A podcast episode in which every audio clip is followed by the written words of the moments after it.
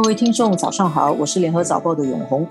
我是李慧玲。在欧洲的一件国际大事，其实这个趋势已经从去年年中到下半年越来越紧张。开始的时候，人家觉得大概只是摆摆姿态，不过最近看起来，可能真的会有一些事情发生。我们从新加坡的股市、区域的股市跟美国股市都看到了震感，股市在大跌，为什么呢？因为俄罗斯有十万大军集结在乌克兰边境附近，而美国也不停的在警告，如果俄罗斯敢入侵乌克兰，那么呢，美国就会用武力回敬俄罗斯。之前大家觉得大概只是做做样子，现在看起来。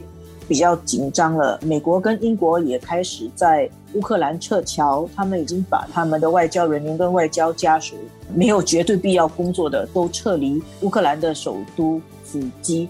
这个乌克兰跟我们距离还是比较远的，新加坡的听众或者是联合早报的读者，可能乌克兰进入我们的生活当中，大家可能也没有什么。特别的感觉就是，新加坡其实有进口乌克兰的鸡蛋。乌克兰是在欧洲的东部嘛，它的东边是俄罗斯，它的南边是黑海，它的北边是白俄罗斯，它的西边其实跟像波兰啊、斯洛伐克啊、匈牙利啊、罗马尼亚等等这些国家是接壤的。那跟我们的距离比较远，但是这整个课题确实是需要关注的。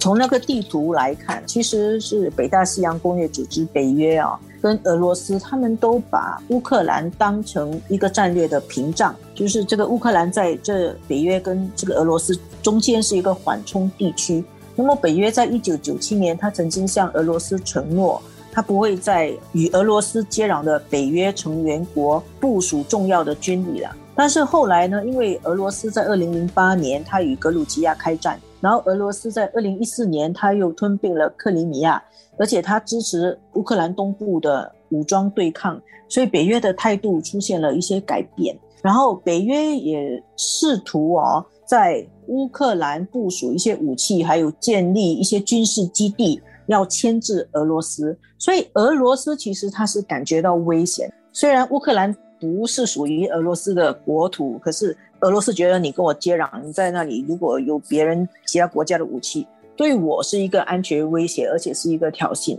然后其实这个趋势已经好些年了，俄罗斯觉得自己一直在忍耐。从去年开始，他就觉得他不会忍了，而且他可能也是看到了那个局势，比如说美国的声势，还有美国要忙着对付正在崛起的中国，那么俄罗斯就在乌克兰的边境陈兵十万军力。就做出一个要进攻的姿态。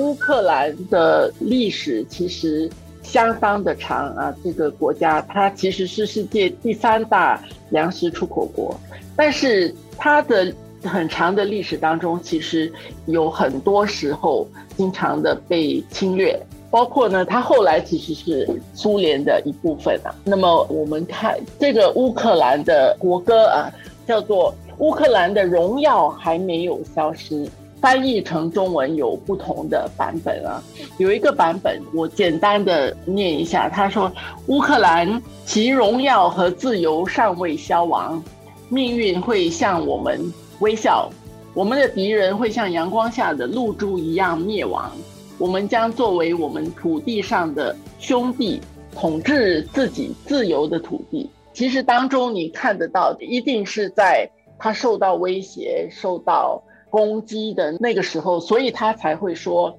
他的荣耀、他的自由尚未消亡啊。整个其实是有一种悲壮、奋进的那种，我们可以联想到，比如说像中国的国歌啊，也是表达这样的一种感情。一个国家有资源啊，然后又夹在很大的强邻之间。旁边有很大的强邻，确实这个战略平衡是很不容易做的。我们其实，在看这个俄罗斯跟乌克兰之间的这个较量啊，实际上也是美国跟俄罗斯的较量。美国跟俄罗斯实际上在乌克兰这个舞台上在比拼，那他们会不会打起来呢？现在大家都比较关注这个问题了，会不会真的爆发战火啊？我其实觉得大家还是不大会。然后俄罗斯他成兵十万，他还一直没有动，大家有点玩那个边缘战略，然后要逼美国上谈判桌，然后来谈到一个对俄罗斯比较有利的一个局面。那美国还有这个北约对于乌克兰的问题的态度是摇摆不定的，三心两意。然后最近看起来，如果不有一些表现，会显得太过软弱，所以才有比较强烈的反应。但是我想，大家都还不希望用军事来解决这个问题。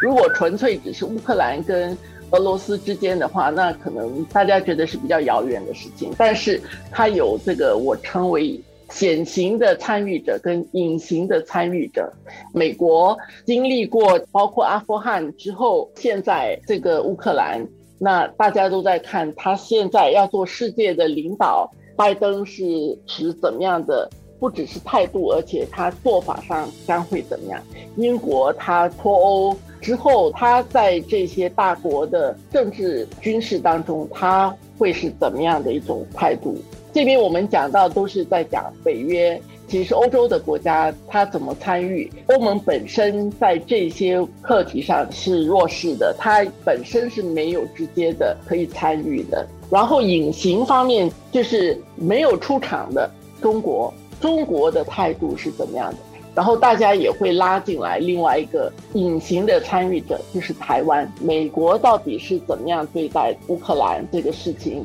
回过头来，如果台海发生危机的时候，美国